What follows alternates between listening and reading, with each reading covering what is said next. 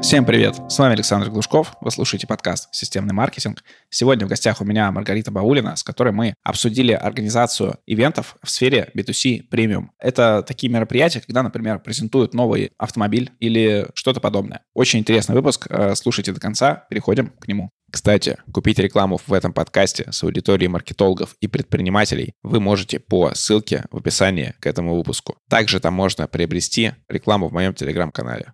Маргарита, привет. А, представься, расскажи о себе в профессиональном плане. Привет.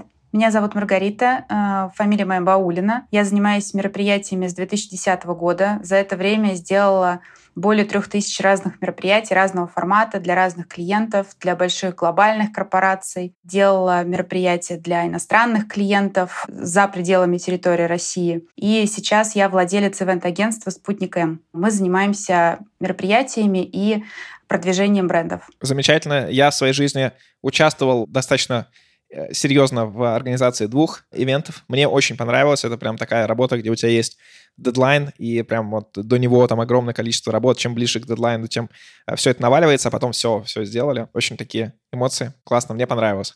Мы с тобой сегодня будем говорить про маркетинг э, в сегменте B2C премиум. Это такая, я думаю, сильно отличающаяся от других ивентов э, история. То есть, когда вам нужно там презентовать какой-то там премиальный продукт для определенной аудитории. Для начала расскажи, вот э, как ты в общем можешь описать такие мероприятия и вот как раз чем они отличаются от других э, мероприятий под другую целевую аудиторию. На самом деле эти мероприятия очень сильно похожи на сегмент B2B в премиальном рынке. Отличие в массовости самого мероприятия. То есть B2B — это более такие локальные истории, на меньшее количество людей. B2C премиум — более масштабные мероприятия. Чем отличается сегмент премиум от других сегментов, от продуктов в другом ценовом диапазоне, это, конечно, аудитории.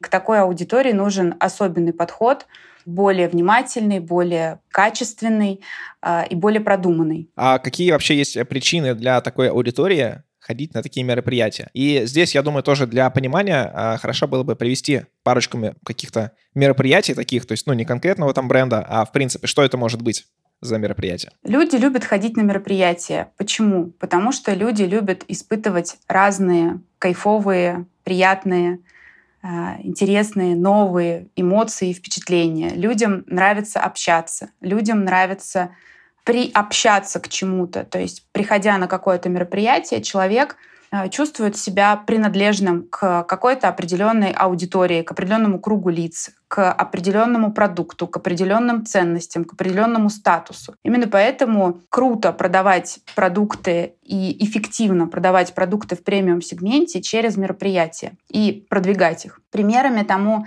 может служить интеграция в спортивные турниры, например, автомобильных брендов, например, в соревнования яхтенные или в гольф-соревнования, или интеграция брендов в культурные фестивали, потому что на этих мероприятиях находится целевая аудитория, и человек, когда приходит, аудитория приходит на это мероприятие, у нее складывается сразу пазл. «я пришел смотреть на дорогие картины, например, на аукцион, и здесь стоит этот бренд. Значит, все сходится. Значит, этот бренд соответствует моим потребностям, соответствует тому, на что я пришел смотреть, или тому, в чем я пришел участвовать. И самое главное, соответствует тем, с кем вместе я прихожу на это мероприятие. То есть соответствует моему кругу общения, моему кругу лиц, с которыми я общаюсь или к которым я хочу быть принадлежным. А интересно еще про саму аудиторию. Есть ли здесь такая, не знаю, проблема и особенность, как э, в э, не премиум а мероприятиях, куда люди иногда приходят поесть,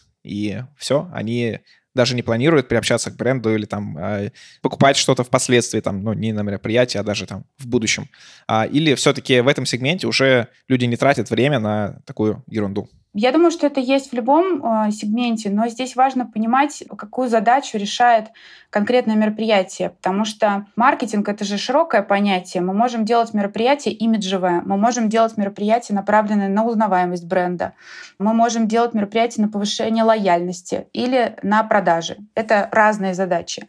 И, например, если мы делаем мероприятие, целью которого повышение узнаваемости, то нет ничего ужасного в том, что люди пришли поесть и посмотреть. Наоборот, э, наша задача здесь будет в том, чтобы люди узнали о бренде, познакомились, прочувствовали вайб, атмосферу этого бренда, ценности бренда, ключевые сообщения бренда.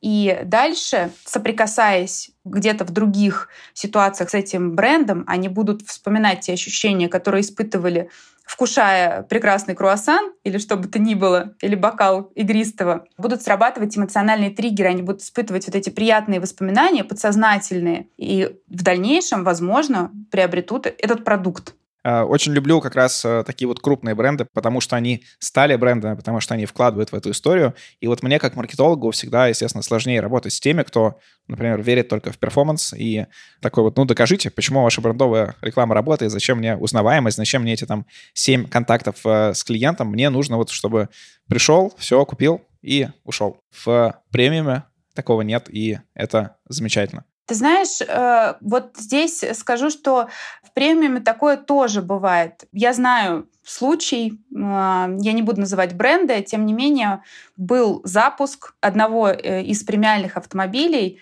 который планировался как, скажем так, ознакомление с новой моделью, но в результате этого запуска было куплено огромное количество автомобилей. То есть такое случается тоже. Но важно понимать, что, конечно, да, в премиум-сегменте, когда ты презентуешь какой-то новый продукт, важно иметь в виду, что спрос может быть отложенным, что человеку нужно подкопить знания о продукте. Еще последний вопрос, наверное, про аудиторию, который мне больше всего интересен, потому что мы планировали организовывать там некоторые мероприятия, они скорее B2B-шные, э, но остановились мы на том, что мы не можем привлечь правильную аудиторию, то есть мы не сможем привлечь там ЛПРов э, условных, там, гендиректоров и главных там каких-нибудь топов, а скорее всего к нам придут э, рядовые сотрудники, они э, нам не бились никаким образом ни по математике, ни, и не было какой-то там воронки, чтобы через них заходить э, наверх. Расскажи, а где собирается, где ищут аудиторию для таких вот премиальных ивентов? Да, но здесь надо сказать, что нужно разделить эти две задачи. То есть есть задача отдела продаж по привлечению аудитории потенциальных клиентов на мероприятии. Это одна история, которую решает отдел продаж, а не маркетинг. А задача, которую решает маркетинг, это как сделать так, чтобы мероприятие было интересно для лиц, которые принимают решения. То есть как правильно составить программу, как правильно составить приглашение и какими фишками заинтересовать людей. Э, может быть, позвать какого-то лидера мнений, чтобы на него пришли люди, чтобы им хотелось познакомиться с ним, пообщаться. А, может быть, это пиар-поддержка мероприятия, то есть э, рассказать о мероприятии таким образом, чтобы именно лицо, принимающее решение, не просто захотело на него прийти, а подумала, что если я, как лицо, принимающее решение, не явлюсь на это мероприятие, то я очень много что в своей жизни упущу. То есть вот это задача маркетинга. И мы ну, больше такими вещами занимаемся. То есть правильной подачей мероприятия так, чтобы его захотелось посетить. А, супер, тогда переходим к самой организации мероприятия. А, я предлагаю не сильно вдаваться в детали там в именно такие организационные, там про кейтеринг, э, как все заказать. Скорее про какие-то главные посылы, которые мы должны через наше э, мероприятие передать. Что это и вот каким образом создаются продажи на таких крупных мероприятиях, пускай это продажи э, сразу или какие-то отложенные. Ну, самое важное, с чего мы всегда начинаем, из чего необходимо начать, это понять, какое ключевое сообщение транслирует продукт. То есть про что этот продукт. После того, как мы определяем ключевое сообщение, или заказчик мероприятия, да, скажем так, определяет ключевое сообщение, дальше мы понимаем, какие эмоции у человека нужно воссоздать для того, чтобы это ключевое сообщение он не просто умом понял, но и прочувствовал до кончиков пальцев. Давай на примерах. Без брендов, но все же, чтобы было чуть более конкретно.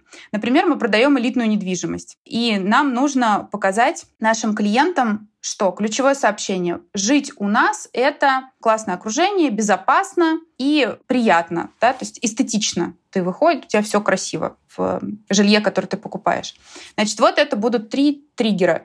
Первое — это безопасность, второе — это эстетика, и третье — это окружение. И дальше все, что мы делаем, все элементы, начиная от площадки, того же кейтеринга, артистов, гостей, хедлайнера, программы, охраны, освещения и так далее, все, каждая деталь, которую мы продумаем, мы задаем себе вопрос. А вот эта охрана сейчас, которую мы приглашаем работать на мероприятии, она отвечает вот этим требованиям? Да, отвечает, супер. э, у нас красивые там охранники, классно выглядящие, классно разговаривающие, приветливые, отзывчивые, улыбчивые и так далее. Дальше, а какая у нас музыка? У нас музыка техно, которая вызывает дрожь, да, и будоражит, или у нас музыка джазовая, расслабляющая? Какой у нас свет? У нас свет э, стробоскопы э, сияют, или у нас приглушенный свет, э, вызывающий расслабление и, соответственно, создающий чувство безопасности и так далее. И вот каждая маленькая такая деталь, она формирует общую картину погружения человека вот в эти эмоциональные триггеры. Э, в эти нужные нам эмоции. И дальше, когда человек уже вышел с мероприятия, у него забываются какие-то моменты, забывается, какой именно он круассан ел, но он будет помнить, или какая именно музыка играла, но он будет помнить то ощущение, в котором он находился когда он был на мероприятии, когда он соприкасался с этим брендом. И вот это, по сути, наша ключевая задача. И это то, благодаря чему мы и продаем. И то, почему люди, они понимают, ага, я здесь себя чувствовал безопасно, я здесь себя чувствовал комфортно, здесь классные люди, все, я хочу здесь жить, я хочу купить эту недвижимость. Супер, а можешь ты привести какие-нибудь а, примеры таких вот а, классных мероприятий, не обязательно которые там ты организовывала, а скорее там какие ты посещала, видела у коллег или, не знаю, мировые какие-нибудь а, классные мероприятия? Один из примеров — это ребята, которые строят частное жилье, питерская компания, я не буду называть имя, они а, для своих клиентов делают раз там, в три месяца, по-моему, ну, с какой-то периодичностью, они делают мероприятие в филармонии. И на этом мероприятии они ничего не продают. Они просто звонят всей своей клиентской базе, говорят, ребята, мы для вас, специально для наших клиентов делаем вот такое мероприятие. Пожалуйста, приходите, мы будем рады, Э, гости приходят, выпивают шампанское на велками и слушают классическую музыку. У них есть возможность смотреть друг на друга, кто покупает у этой компании, есть возможность приобщиться к прекрасному. И это такая ненавязчивая продажа, но я тот человек, который в качестве клиента посещал это мероприятие, и теперь каждый раз, когда я думаю о том, а у кого можно было бы купить дом, сразу приходят в голову эти ребята. Супер. А что по поводу каких-то коллабораций? Часто мы видим это в одежде, что какие-то два бренда, допустим, премиальные, коллаборируются, выпускают какой-нибудь общий элемент одежды, там какие-то кроссовки.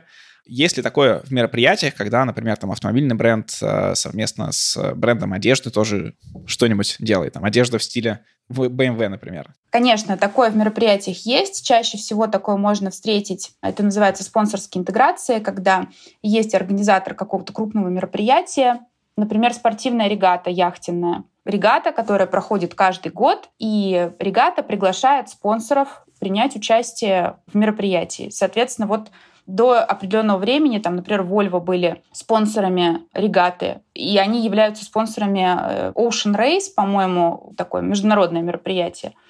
И теперь, когда э, люди думают о регате, они сразу ассоциируют регату с э, этим брендом. Либо, например, э, возможно, более локальные интеграции. Например, летний фестиваль, к примеру, джазовый. Или вот сейчас, кстати, в этом году проходит шахматный фестиваль. По-моему, это новый. И туда тоже приглашают бренды интегрироваться. Соответственно, те бренды, которые приходят на эту площадку и участвуют в этом мероприятии со своими спонсорскими зонами, со своими активностями, они также начинают ассоциироваться со всем, что связано, если мы говорим про джаз, да, с этой музыкой, с этой культурой и с этой атмосферой. Шахматы, соответственно, тоже. Да? Шахматы — это про умных людей, про образованных людей, в целом про богатых людей. Интересно, и это такой как раз настоящий тоже маркетинг. Всегда такой люблю. То есть это общий брендовый заход, который э, на уровне эмоций, на уровне каких-то там ассоциаций привлекает тебя к бренду. И к тому же на таких мероприятиях есть возможность еще использовать механики, вовлекающие в продукт.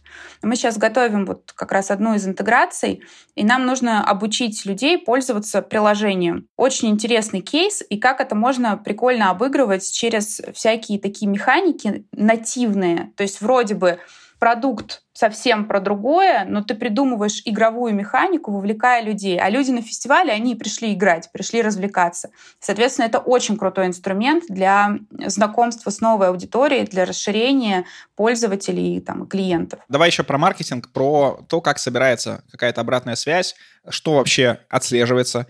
У меня сразу всплыл такой вот э, ужас из молодости, наверное, когда я искал какие-то подработки студенческие, и одна из них — это в Крокус Экспо нужны были люди для поддержки какой-то выставки. Это была не премиум выставка, а такая широкая по электронике. И там распределяли роли. Я попал в самую, мне кажется, неинтересную. Это ты стоишь на входе одном из э, трех залов, у тебя в руке такой э, сканер, которым ты сканируешь бейджики каждого, кто заходит. И так ты вот стоишь там с 9 утра там, до 6 вечера, мне очень не понравилось. Но что по этому поводу используют на B2C мероприятиях? Как собирают обратную связь, как э, общаются с клиентами, может быть? Какие-то глубинные интервью? Во-первых, по поводу входа, да, как раз то, чем ты занимался. Сейчас, слава богу, есть более простые механики подсчета людей. Это, например, досмотровые рамки, которые автоматически считают, когда человек заходит, его автоматически система считывает, что он пришел. Есть разные инструменты по распознаванию лиц, камеры, которые не требуют прохождения там, через металлоискатель и так далее. То есть это первый да, момент, как мы считаем, сколько людей пришло. Дальше, э, конечно, есть обзвоны и сбор обратной связи. Это, как правило, если мы говорим все-таки о премиум-сегменте в B2C, делает отдел продаж или отдел контроля качества. То есть они созваниваются с каждым, кто пришел на мероприятие, узнают, как им понравилось, что им понравилось, что им понравилось про бренд, что они запомнили и так далее. И вот этот сам разговор является предметом для того, чтобы уже переходить к продаже. Почему как раз э, многие бренды или некоторые бренды не хотят э, инвестировать большое количество денег в это? Потому что это такой продукт, который сложно как-то математически измерить. Так же, как там наружная реклама. Да? Мы можем прикинуть где-то как-то, но невозможно посчитать, сколько конкретно будет. Вот один из кейсов, про который я выше рассказывала, продажа автомобилей с презентации, там мы точно знали, сколько пришло человек, и после этого у дилерского центра была задача спрашивать, откуда человек пришел, откуда он узнал об этом автомобиле. И вот таким образом мы посчитали, сколько получилось продать конкретно с этого мероприятия. То есть здесь уже скорее дальше используются техники у продавцов. Маргарита, спасибо тебе за выпуск. Разобрали вот эти мероприятия B2C, премиум Хотелось бы на таких почаще бывать в роли гостя. Для этого нужно больше работать, больше зарабатывать. Ты со своей э, стороны, вот как э, основатель ивент-агентства и организатор таких мероприятий, что ты могла бы сказать тем потенциальным твоим клиентам, которые в принципе, они растут, но они еще вот не доросли до того, чтобы организовывать свои какие-то брендовые большие мероприятия и то, что отдавать деньги без э, каких-то бенчмарков по количеству продаж, количеству лидов. А с какого этапа можно вот э, начинать организовывать такие мероприятия? Я думаю, что такие мероприятия можно начинать организовывать прям вот с каких-то супер небольших оборотов. Наверное, здесь нужно сказать о форматах. Да? Мы с тобой поговорили о каких-то серьезных, больших, масштабных мероприятиях, там, интеграции огромных брендов, фестивале но владельцы или там маркетологи средних бизнесов скажут, ну, это не про нас, у нас нет таких денег. На самом деле очень круто работают бизнес-завтраки со своей аудиторией, и для этого не нужны какие-то огромные вложения, для этого нужен бюджет в 100-200 тысяч рублей, классный спикер и классный ресторан, классное место или какая-то локация, или даже в офисе. И в целом этого может быть достаточно для того, чтобы начинать вовлекать свою аудиторию. Поэтому я бы предлагала начинать даже с небольших бюджетов и просто потихонечку наращивать темп. Делать свои выводы, смотреть, что можно улучшить, смотреть, какие инструменты лучше работают с вашей аудиторией, Спасибо за внимание. Подписывайтесь на мой телеграм-канал Глушков, нижнее подчеркивание, блог.